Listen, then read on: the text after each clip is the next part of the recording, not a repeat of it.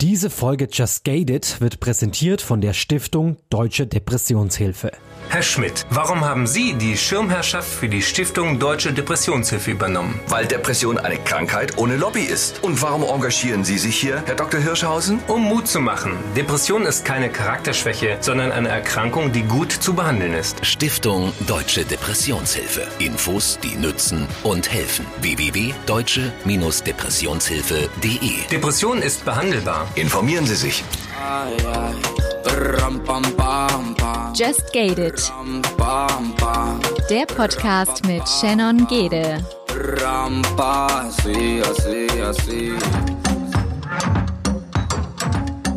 So schnell geht's. Jetzt sind wir schon beim zweiten Teil von dem Gespräch mit Andreas Wohlers. In dem Gespräch werden wir nochmal das Vorgespräch von der ersten Folge natürlich aufgreifen und er wird uns erzählen, was er als Vertrauen definiert. Und dann geht es über zu seiner Fotografie und was er vor allen Dingen in seiner Fotografie verarbeitet, aber auch wie er in seiner Fotografie arbeitet. Und es ist sehr spannend zu hören, wie er auch in ein Shooting reingeht und ähm, ja, ich würde sagen, ich nehme euch mal direkt mit ins Gespräch. Auch hier wieder die Triggerwarnung. Wir sprechen natürlich auch noch über Depressionen und über seine Kindheit. Also auch wie in der ersten Folge hier eine Triggerwarnung für alle, die mit sexuellem Missbrauch, Adoption, Depression nicht klarkommen und die das triggert. Für die ist die Folge nicht geeignet. Jedenfalls bis zur Hälfte von dem Gespräch. Denn nach dem Faktencheck geht es mehr um die Arbeit von Andreas in der Fotografie Fotografie und weniger um Depressionen und seine Geschichte. Und ab da können auch alle anderen natürlich reinhören. Ansonsten erwartet uns nächste Woche ein Gespräch mit Caroline von Dein Körper ist genug und da ist ein kleines Herzensprojekt von mir wieder in Erfüllung gegangen, denn auch ich bin seit einem Jahr Teil von Dein Körper ist genug und nehme euch da gerne mit und erzähle euch mit Caroline zusammen, was das Projekt so ausmacht und Caros ganz persönliche Geschichte dazu. Die nachfolgende Sendung befasst sich bewusst mit gesellschaftlich kritischen und emotionalen Themen. Die persönlichen Erfahrungen und Meinungen sind nicht zu verallgemeinern. Just Gated setzt sich zum Ziel, Tabuthemen aufzubrechen und positiv auf die Ereignisse zu blicken, ohne sie dabei zu relativieren. In der Zeit eben, ich bin da ehrlich, ich, ich habe bei Wikipedia gelesen, was Vertrauen ist. Ähm, und da gab es einen Satz oder einen Abschnitt, wo ich sagen kann, ja, da kann ich mich mit identifizieren, beziehungsweise das wäre für mich auch Vertrauen. Da steht, Vertrauen manifestiert sich in Handlungen, die die eigene Verletzlichkeit erhöhen. Man liefert sich dem Vertrauensnehmer aus und setzt zum Vertrauenssprung an.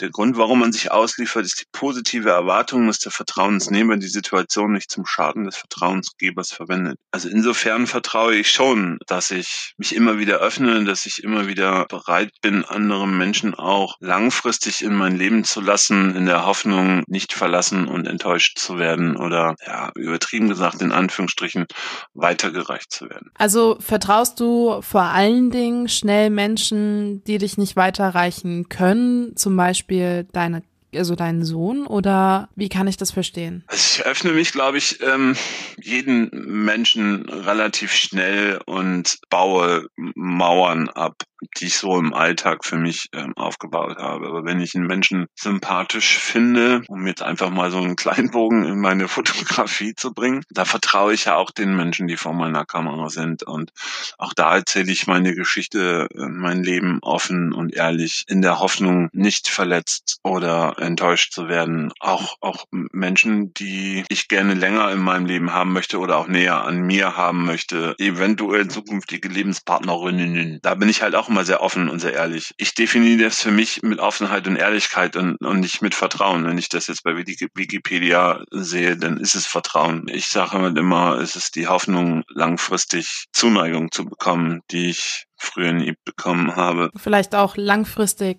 geliebt zu werden. Aber ich meine, also Liebe ist auch ein großes Wort. Aber wie würdest du zum Beispiel Liebe definieren? Wie liebst du? Jetzt haut sie raus, ne?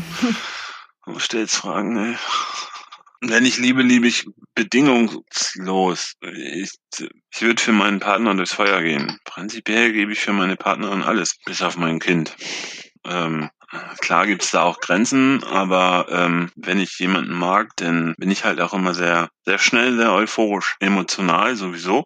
Ja, es ist halt alles irgendwie. Also ich gebe alles. An Gefühl, an Zuneigung, an Nähe, an Vielleicht gebe ich auch manchmal zu viel. Wo hast du das gelernt? Also, um die Frage Irgendwo. vielleicht ein bisschen zu verstehen, aber ja, aber dennoch macht's, machst du es ja. Also irgendwo muss ja eigentlich so gesehen der Ursprung herkommen, weil zum Beispiel, wie, wie man liebt, das habe ich vor allen Dingen von meinen Eltern gelernt und vor allen Dingen so durch die Nähe. Ich bin so ein richtiges Mamakind, ähm, wie, wie sie halt einfach für, für mich da ist und was sie auch so für mich macht. Aber natürlich auch äh, seitens von Papa. Und ich glaube, hätte ich die beiden nicht in meinem Leben so intensiv gehabt, würde ich auch nicht so lieben, wie ich es heutzutage mache. Und ich glaube, oder bin der festen Überzeugung, dass jeder Mensch durch irgendeinen Menschen lernt zu lieben. Und ich weiß nicht, du kannst auch auf dieser Frage noch mal ein bisschen rumkauen ähm, und für dich vielleicht noch mal eine Antwort finden. Aber ähm, ja, Ich glaube, ich glaube, meine Liebe ist letzten Endes ähm, das Spiegelbild von dem, was ich nie bekommen habe und was ich gerne gehabt hätte. Und das ist das, was ich an andere Menschen weitergebe. Und ähm, es ist wie bei meinem Sohn. Also es, für mich ist der Begriff Familie nie wirklich greifbar gewesen, aber ich wollte halt ihm immer eine Familie geben, auch wenn es nicht wirklich geklappt hat. Ähm, aber es ist halt auch in, in der Erziehung. Also ich muss, habe halt früher sehr viel Strafen ähm, einstecken müssen, ähm, sei es begründete oder unbegründete Strafen. Ich hatte Stubenarrest, ich hatte, ähm, ich wurde eingesperrt in meinem Zimmer. Meine Toilette war ein 10 Liter Eimer. Ähm, ich habe alleine essen müssen. Ich wurde nicht liebevoll geweckt, sondern ich hatte so einen uralten Wecker mit so diesen zwei Klingeldingern. Ähm, der mich geweckt hat. Ähm, so solche Geschichten. Und ich versuche bei meinem Sohn halt genau das Gegenteil zu machen. Also ich versuche nicht, ihn zu bestrafen, sondern ich versuche, natürlich mecker ich und natürlich schimpfe ich auch mal ein bisschen lauter, wenn es echt so Sachen sind, wo du dir an den Kopf reißt und denkst, Alter, warum? Aber jedes Mal, wenn ich fertig bin mit Schimpfen, nehme ich ihn mir her, setze ihn mir auf den Schoß, nehme ihn in den Arm, auch jetzt mit seinen 14 Jahren noch und sag, pass auf, aus denen den Gründen habe ich jetzt mit dir geschimpft. Und wenn du das so und so machst, dann ist das echt blöd. Mach's doch lieber anders und zeige ihm halt auch Alternativen auf. Und ich finde dieses Alternativen aufzeigen einfach viel sinniger als, als irgendwelche sinnlosen Bestrafereien. Und ähm, ich meine, wenn er nach einer Woche sein Taschengeld verprasst hat, warum soll ich ihm dann mit, mit Handyverbot bestrafen? Dann erkläre ich ihm doch lieber, wenn er besser mit dem Geld umkommt, äh, umgeht und damit länger hinkommt. Und das ist halt alles so das, was ich früher nie gehabt habe. Und das ist das, was ich versuche halt, ja, ihm zu geben. Und ich denke, mit der Liebe ist es genau das Gleiche, dass das, was ich mir halt früher viel, viel mehr gewünscht hätte, diese Geborgenheit und ähm, Sicherheit und Zuneigung. Klar habe ich die zwei Jahre gekriegt, aber zwei Jahre, ich bin jetzt 40, äh, nein, äh, ich bin 48. Ähm, Upsi. Ups. Das ist halt viel, was ich vermisse. Ähm, und das ist halt das, was ich dann halt auch versuche, ja, anderen zu geben. Du hast es gerade schon angesprochen, du hast mit 22 geheiratet, lebst jetzt quasi getrennt, ihr seid geschieden. Woran? Ähm, das ist, also, da hast du noch eine Ehe unterschlagen. Ah ja. Ich war zweimal verheiratet. Okay, wann war die erste? Mit 22. Ah ja, okay, aber da, da ist doch äh, euer, euer Sohn. Mhm, mhm, mhm. Also ich bin bei beiden Ehen geschieden, davon mal ganz abgesehen. Die erste Ehe hat nicht lange gehalten, das war nämlich, ich glaube, ein Jahr nachdem wir geheiratet haben, haben wir uns wieder getrennt. Okay. Oder waren es anderthalb Jahre? Ich bin mir nicht ganz sicher. Ja, und die zweite Ehe, wir haben geheiratet, als der Lütsche, ich weiß den Tag aber nicht mehr das Jahr. Also der Lütsche war zumindest schon auf der Welt, da haben wir geheiratet und ähm, haben uns dann irgendwann getrennt und haben uns dann auch scheiden lassen. Hattest du Angst vor diesem Schritt, äh, eine Familie zu gründen? Nee, überhaupt nicht. Das war meine, mein größter Wunsch und das war Hoffnung. Also ich sag mal, Familiegründung mit meinem, mit dem Kind, also es war nicht geplant. Mhm. Äh, Wir hatten uns getrennt und eine Woche später sagte sie mir, du, ähm, ich bin schwanger. Wie hast du dich da gefühlt? Na, das war erstmal ein Schlag vom Kopf. Man rechnet ja mit allem, wenn man sich getrennt hat, aber nicht damit, dass man dann plötzlich Vater wird. Für mich war es ganz klar, sie hätte, hatte die finale Entscheidung. Ich hätte beide Entscheidungen mit mitgetragen, ob für oder gegen das Kind. Ich habe da auch äh, in keinster Art und Weise in irgendeine Richtung gedrängelt. Habe dann, weil ich, wie gesagt, das war eine Woche her oder ein paar Tage auch nur, ähm, da habe ich halt noch bei uns im Gästezimmer geschlafen und habe mir dann eine Wohnung in der Nähe gesucht, weil ich gesagt habe, okay, wenn sie jetzt schwanger ist und das Kind haben möchte, ich möchte halt dann zumindest in der Nähe sein und wenn was ist, möchte ich halt auch für sie da sein. Wir sind auch gemein, gemeinsam zu den Geburtsvorbereitungskursen gefahren. Wir haben uns auch zusammen den Kreissaal angeguckt. Ich war bei der Geburt auch dabei. Ich bin vier Wochen vor der Geburt, bin ich äh, wieder zurück ins Gästezimmer gezogen, ähm, um ja am Tag der Geburt oder wenn es halt nachts irgendwann mal was was ist, ähm, hm, da zu sein. da sein konnte und ähm,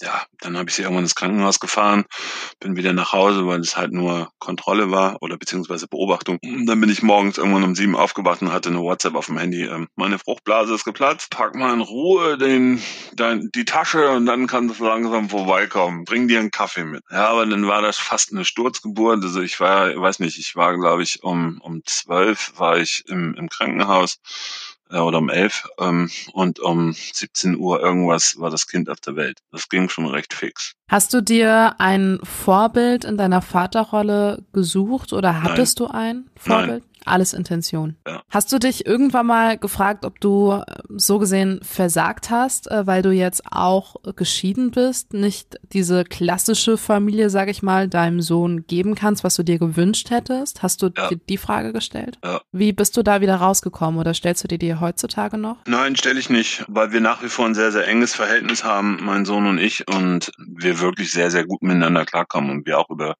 ganz, ganz viele Dinge reden. Ich meine, wie gesagt, er ist jetzt 14, da gibt es halt auch schon mal etwas ähm, unangenehmere Dinge für ihn, unangenehmere Dinge zu besprechen. Er hat eine feste Freundin. ähm, und mit 14 muss, muss man halt schon mal gewisse Themen ansprechen. Aber auch da können wir frei drüber reden. Und nein, ich habe nicht versagt als, als Vater oder als, als, ähm, als sonst was, sondern die Gesamtumstände haben das Ganze halt entsprechend so beeinflusst. Wie offen redest du auch mit deinem Sohn über deine Geschichte? Er kennt sie. Okay. Faktencheck. Depression. Was ist eigentlich eine Depression und wie äußert sie sich? Depressionen können auf ganz verschiedene Art und Weisen auftreten. Um eine Diagnose zu stellen, orientieren sich Ärztinnen und Psychologinnen an folgenden Hauptsymptomen. Verlust von Interesse und Freude, depressive Stimmung und verminderter Antrieb. Auch folgende Nebensymptome wie Schlaflosigkeit, Suizidgedanken, verminderte Konzentration, Schuldgefühle, Appetitverminderung, negative und pessimistische Zukunftsperspektiven und vermindertes Selbstwertgefühl und Selbstvertrauen gehören zum Krankheitsbild. Mindestens mindestens zwei der eben aufgezählten Hauptsymptome und mindestens zwei der Nebensymptome müssen in einem Zeitraum von mindestens zwei Wochen auftreten, um die Diagnose Depression stellen zu können. Nach Anzahl und Ausprägung der Symptome wird eine leichte mittelgradige und schwere Depression festgestellt. Auch körperliche Symptome wie Kopf- und Rückenschmerzen, Taubheitsgefühle, Herz-Kreislauf-Beschwerden und Rückgang der Libido, Schwindel und Tinnitus können auftreten. Die Deutsche Depressionsliga schreibt hierzu, dass die somatischen, also körperlichen Beschwerden oft dazu führen, dass MedizinerInnen sich zunächst auf die Behandlung dieser Beschwerden konzentrieren und das Stellen der tatsächlichen Diagnose Depression verzögert wird. Das Institut für Qualität und Wirtschaftlichkeit im Gesundheitswesen listet als Ursachen und Risikofaktoren psychosozialen Ursprungs folgende Punkte. Eine Depression kann erblich bedingt sein. Belastende Erlebnisse und chronische Angststörungen können ebenfalls zu Depressionen führen. Auch körperliche Erkrankungen können psychisch belastend sein und Depressionen hervorrufen. Das Robert Koch Institut veröffentlichte zuletzt 2017 eine Statistik, welche im Zeitraum von November 2014 bis Juli 2015 2015 erhoben wurde. Die Deutsche Depressionshilfe misst ca. 5,8 Millionen Menschen, die in Deutschland jährlich an Depressionen erkranken. Nach ihren Messungen werden Frauen im Vergleich zu Männern doppelt so oft diagnostiziert. Jede fünfte Person erkrankt in Deutschland einmal im Leben an einer Depression der Weg zur Kamera bei dir, äh, den hast du ja auch so ein bisschen beschrieben auf Facebook. Ähm, wie ist es denn für dich mit der Kamera und der Fotografie überhaupt? Wie ist das, wie ist das entstanden? Nach der, nach der Trennung von meiner Frau, also sprich der Mutter meines Sohnes und dann nochmal nach der Trennung nach einer sehr schwierigen Beziehung wohnte ich dann alleine und war zwar noch nebenbei DJ und ähm, hatte also ein ausfüllendes Hobby, aber irgendwie saß ich gelangweilt auf dem Sofa und dachte irgendwie, irgendwas brauchst du noch, irgendwas, irgendwas, was dich ausfüllt und dann fiel mir ein, dass ich noch eine Kamera hatte, die ich äh, irgendwann ähm, mir gekauft hatte, nachdem mein Sohn geboren wurde. Und ähm, die habe ich dann mal aus dem aus dem Schrank rausgegraben und äh, habe mich schlau gemacht, was man alles so braucht, um Menschen zu fotografieren. Dann habe ich mir einen 50 Millimeter Joghurtbecher von Canon gekauft, habe mir so ein billiges ähm, 40 Euro Hintergrundsystem mit zwei Dauerleuchten von eBay gekauft und dann war ich Fotograf. So, der neue Stern am Fotografenhimmel und ähm, eigentlich hat ja jeder auf mich gewartet habe dann äh, in einigen Bremer Facebook-Gruppen äh, geschrieben, dass ich Fotoshootings verschenke, hatte 80 Bewerbungen. Zehn davon sind zustande gekommen. Ja, ich sag mal, Automatikmodus JPEG, da macht man schon geile Sachen mit. Ja, voll. Extrem. Mhm. Ich würde mich mit meinem Handy daneben stellen. und dann bin ich tatsächlich mit diesen Bildern, in, äh, auf die ich extrem stolz war, ähm, in eine Anfänger-Facebook-Gruppe gegangen oh. und habe dann gesagt, so, hier, ich bin der Held, ich habe geile Bilder, guck mal. Und dann dachte ich natürlich, jetzt kommen alle an und applaudieren mir und ähm, dann wurdest du zerrissen. Ja, also ich wurde, glaube ich, verbal extremst verprügelt. Ähm, dann blieben mir zwei Möglichkeiten, die Kamera äh, aus dem Fenster zu schmeißen oder zu sagen, fickt euch. Ähm, ich werde es euch zeigen. Und ähm, das Zweitere war dann letztendlich meine Reaktion und habe mir tatsächlich jede einzelne Kritik durchgelesen. Das, was ich ähm, für mich konstruktiv fand, habe ich für mich im nächsten Shooting umgesetzt. Ich muss dazu sagen, in der Zeit habe ich extrem exzessiv geshootet. Ich habe jeden Tag nach der Arbeit geshootet, habe jeden Abend nach dem Shooting Bilder bearbeitet, habe jeden Abend nach dem Bearbeiten diese Bilder in der Facebook-Gruppe eingestellt. Und es war dann nicht nur eins, sondern es waren dann vier, fünf, sechs, zehn. Es war dann soweit irgendwann das in der Facebook-Gruppe eingeführt wurde, dass man nur noch maximal zwei Bilder pro Tag posten darf. Weil jedes Mal, wenn ich das erste Bild gepostet habe, hieß es, oh mein Gott, Andreas hat geshootet. Und das habe ich so lange gemacht, bis irgendwann einer meiner äh, Fotogra damaligen Fotografen Vorbilder, Rock On Photography, der liebe Pepe, sei lieb gegrüßt an dieser Stelle, äh, angefangen hat, meine Bilder in Schwarz-Weiß zu liken und ähm, positiv zu kommentieren. Und ähm, dann hatte ich irgendwann das Ziel erreicht. Was ist heutzutage für dich Fotografie? Was ist vor allen Dingen bei Menschen für dich wichtig? Das hast du gerade schon selber beantwortet, der Mensch. Ich definiere mittlerweile ähm, oder ich teile die Fotografie, die, die, die, ähm, ja, die People-Fotografie in, in zwei Bereiche. Das eine ist für mich die People, äh, die, ähm, Entschuldigung, die Model-Fotografie und auf der anderen Seite ist es die Menschenfotografie. Dann höre ich immer wieder, ja, aber Models sind auch Menschen. Ja, natürlich sind Models Menschen. Aber für mich ist ein Model-Shooting ein Shooting, wo das Model seine Skills abruft, wo gepostet wird, wo ähm, gestellte Bilder entstehen, wo ähm, ja, sehr oberflächlich geshootet wird. Nennen wir das einfach mal so. Also diese Modelhülle halt letztendlich fotografiert wird. Menschenfotografie ist für mich, wenn ich mich mit dem Menschen im Vorfeld intensiv beschäftige und auseinandersetze, wenn ich versuche, diesen Menschen vor dem Shooting und während des Shootings kennenzulernen, wenn ich mir seine Lebensgeschichte anhöre, wenn ich höre, was er für Erfahrungen gemacht hat, was für Emotionen in ihm äh, vorgehen und ähm, ich mache mir mittlerweile auch vor einem Shooting keine Moodboards mehr, so wie früher, dass ich gesagt habe, okay, ich suche mir jetzt Beispielbilder aus dem Internet raus und so und so hätte ich das gerne, sondern ähm, das mache ich nicht. Meine Shootings sind mittlerweile extrem individuell, weil inspiriert durch den Menschen vor meiner Kamera in dem Moment, wo er bei mir ist. Natürlich Stilrichtungen lasse ich mich von vielen Fotografen mit inspirieren, aber was die Inspiration an sich für das Shooting angeht, ist es tatsächlich der Mensch an sich. Und ähm, da geht es mir um, um, um die Geschichten, um Emotionen, um, um Seele ist vielleicht ein bisschen, ein bisschen hochtrabend, aber es geht mir um den Blick hinter diese Modelfassade, um, um, um das Tiefere, das ist extrem aufwendig, so einen so einen Menschen einzufangen. Also ich habe einmal zum Beispiel ein sehr intensives Shooting, auch an der Stelle Grüße an Jennifer Stieler äh, aus Marburg. Mit der habe ich einmal ein Shooting gemacht, äh, wo es tatsächlich nicht darum ging, meine Modelhülle, wie du es genannt hast, ähm, zu fotografieren, sondern wirklich mich und meine Emotionen. Und das war so intensiv. Wir haben drei Stunden geshootet, in denen halt diese Hülle quasi irgendwie nur rauskam. Und nach den drei Stunden war halt so für uns so, ja, okay, okay, hm, war es das jetzt? Und ich habe sie nur angeguckt, habe nur den Kopf geschüttelt und meinte, ich glaube, jetzt geht's erst richtig los.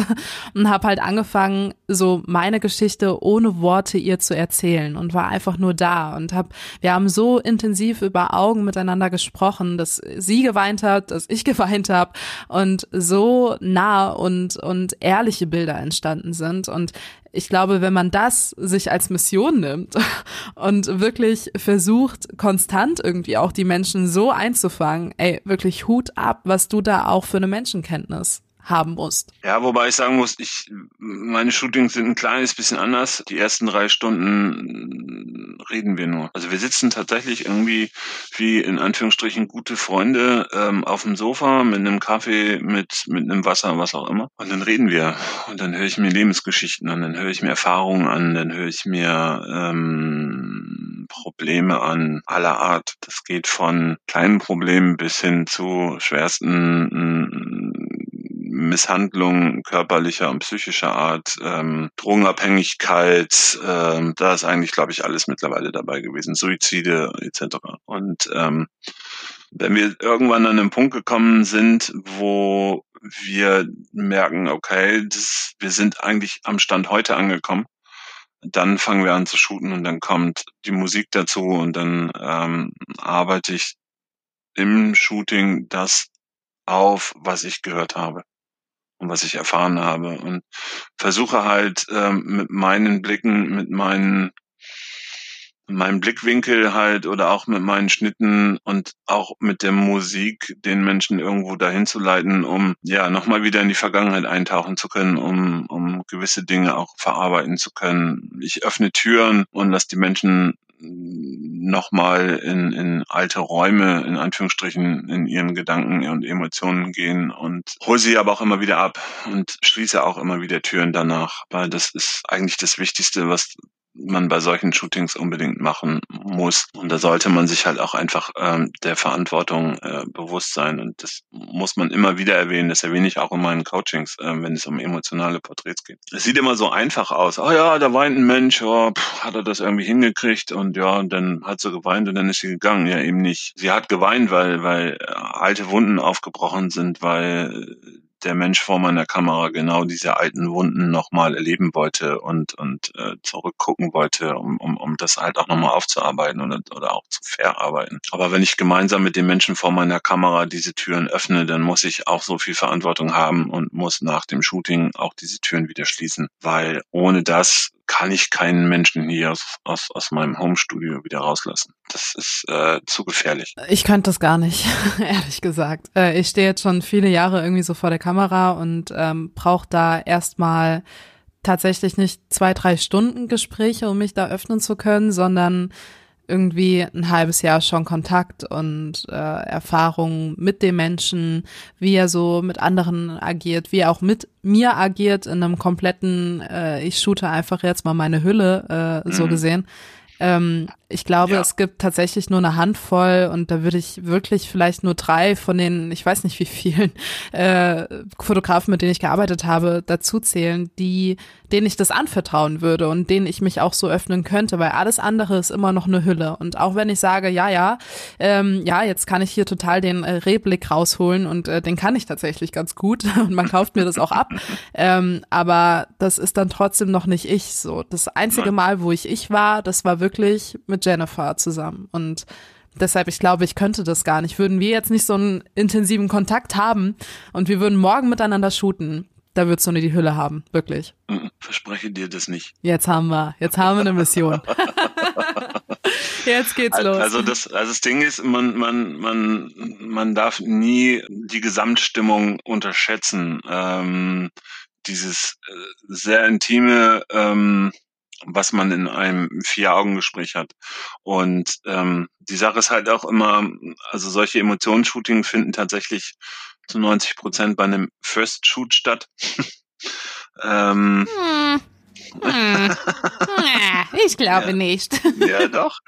Das Ding ist, wenn ich meine Geschichte dir erzähle, und zwar als erstes, dann öffne ich für, dir eine, für dich eine Vertrauenstür. Mit meinen Fragen, die ich dir stelle, komme ich, sagen wir mal, meistens ans Ziel. Ich will mich, ich will mich hier nicht brüsten mit, ich bin der Psychofotograf. Ähm, nee, nee, mach- so nehme ich das auch ich, nicht auf. Und ich mache therapeutische ähm, Shootings, wobei das manchmal tatsächlich so in, in, ausartet. Aber ich will jetzt auch nicht als als derjenige äh, mich hinstellen und sagen, ja, ich kriege sie alle geknackt. Nein, aber ich denke durch durch nein, ich denke nicht. Ich weiß, durch meine Kindheit habe ich halt eine extrem hohe Empathie entwickelt und ähm, ich bin extrem sensibel und ich spüre halt auch sehr vieles. In unserem Vorgespräch hat es, hat, haben wir kurz ähm, über deine Bilder und dich gesprochen und was ich in dir sehe und ähm, ich sehe halt vieles anders und oder ich sehe vielleicht auch äh, viele Sachen, die hinter irgendwelchen Hüllen und Blicken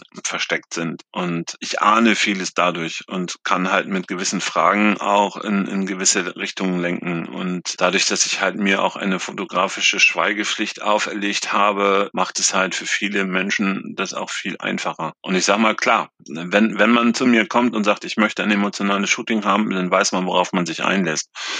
Zumindest grob. Ähm, Viele wissen nicht wirklich, worauf sie sich einlassen. Aber die Resonanzen, die ich immer wieder ähm, mal höre oder auch lese unter Bildern, die berühren mich halt sehr. Und wenn ich, wenn ich halt lesen kann, wie ähm, das Shooting hat mir so viel gebracht, ich habe mein Leben ändern können, ich habe mich ändern können, ich bin endlich der Mensch geworden, der ich eigentlich schon immer war, aber ich habe mich für andere immer verstellt und habe viele Probleme in dem Shooting aufarbeiten können und und und und ich bin viel freier. Ich kann jetzt wieder schlafen und ähm, habe keine Schlafstörung mehr. Dann sind es halt so diese kleinen Momente, wo ich äh, dann auch weiß, warum ich das Ganze mache und warum ich das auch oder warum ich auch diesen Weg gehe und nicht den einfachen Weg, den ich gehen könnte und ja, immer nur 90, 60, 90 Mädels, äh, blonde oder dunkelbraune, lange Haare, ähm, große Oberweite vor meine Kamera hole und dann hätte ich jetzt auch schon irgendwie, keine Ahnung, 60, 70.000 Follower. Und das Ding ist, ähm, ich habe bis vor einiger Zeit habe ich tatsächlich mehrmals in der Woche solche Shootings gemacht. Man merkt halt dann auch relativ schnell, dass man an seine eigenen Kraftgrenzen kommt und stößt. Und ähm, weil es ist ja nicht nur so, dass man das hört und links rein, rechts raus, sondern es entsteht da ja ein tatsächlich ein extrem äh, intensive Gespräch, sondern das ist ja nicht nur so, als dass ich höre, sondern ich frage, ich hinterfrage, ich frage nach, ähm, ich hake nach, um halt wirklich ganz, ganz tief zu kommen oder versuche ganz tief zu kommen. Und ja, und das nimmst du halt schon auf und du nimmst auch die Emotionen auf, die der gegenüber dir zeigt. Und das musst du halt auch irgendwie verarbeiten. Und ich habe irgendwann früh, relativ früh mit so einem äh, Schubladensystem angefangen für mich äh, zu arbeiten. Kennst du so alte Apothekerschränke? Ja. diesen ganz vielen Schubläden. Davon habe ich in habe ich in mir ganz ganz viele stehen. Musste so eine so einen Harry Potter Raum vorstellen und da stehen ganz ganz viele alte Mediziner Medizinschränke drinne und mit ganz vielen kleinen und großen Schubläden und die sind alle voll und ähm, nach so einem Shooting musst du halt tatsächlich Schubläden finden, wo du das halt auch ablegen kannst und wo du das dann halt auch liegen lassen kannst, damit du einfach auch wieder ja, Kraft sammeln kannst. Das klingt ganz schön spirituell, meditativ, bla, Sülz. Aber ich denke genauso. Mein erster Gedanke war, hoffentlich äh, sind die Schubladen gut verschlossen, dass sie auch vor einem Erdbeben standhalten. Nicht, dass es ein großes Durcheinander gibt. So.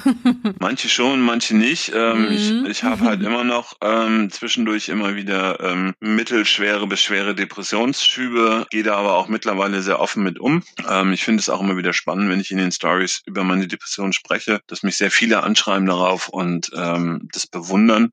Ich finde es nicht wirklich bewundernswert, aber dann halt selber auch sagen, ja, ich leide auch drunter, aber ich ähm, bin halt nicht so weit, dass ich damit umgehen kann. Und ähm, ja, aber wenn ich da nach außen hin, das ist für mich natürlich auch so ein so ein Ding ähm, der Verarbeitung. Wenn ich das nach außen hin zeige, dann wissen auch meine Menschen oder oder mein Umfeld, wie man mit mir umzugehen hat und warum ich so bin, wie ich vielleicht dann manchmal bin. Und ähm, dann verziehe ich mich auch gerne mal in mein kleines ähm, Schneckenhäuschen und bin dann auch mal ein paar Tage nicht wirklich ansprechbar.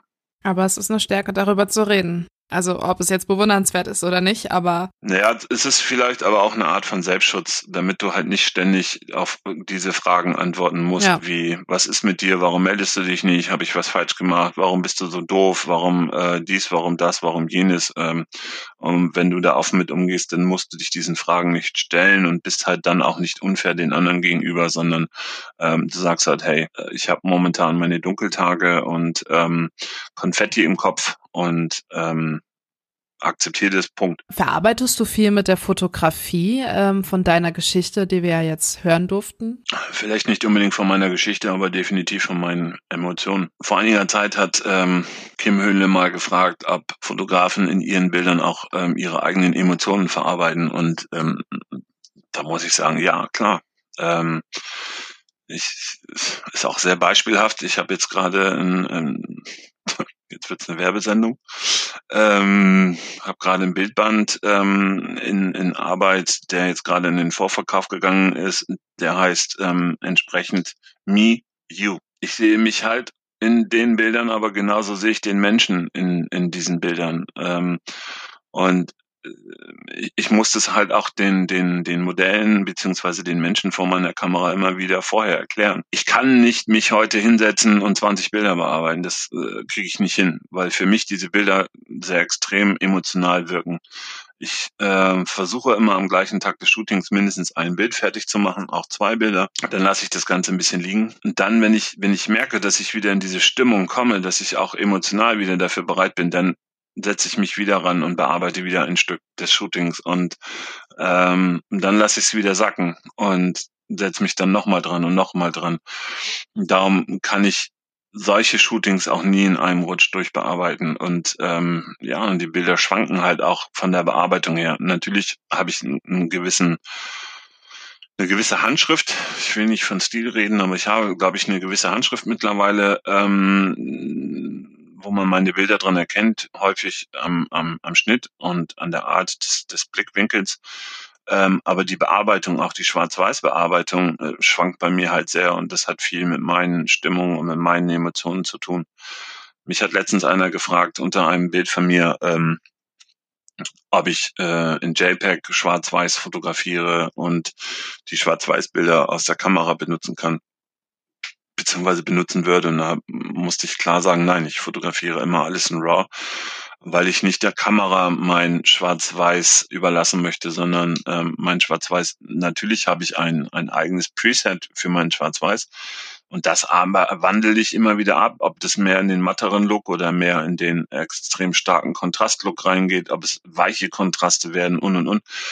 Da sind so viele Nuancen drinne und ähm, jedes Schwarz-Weiß-Bild für sich ist sehr individuell. Also es gibt, glaube ich, kaum zwei Schwarz-Weiß-Bilder, ähm, die äh, eins zu eins die gleiche Bildentwicklung haben es zeigt auch, dass du dich wirklich intensiv damit auseinandersetzt und nicht in diesen, ich sag mal, Hang rutscht, äh, der jetzt auf Instagram losgeht mit Massenproduktion an Bildern. Hauptsache, man hat jeden Tag Content. Das finde ich schön. Nein, ich habe, glaube ich, auch gar nicht jeden Tag Content.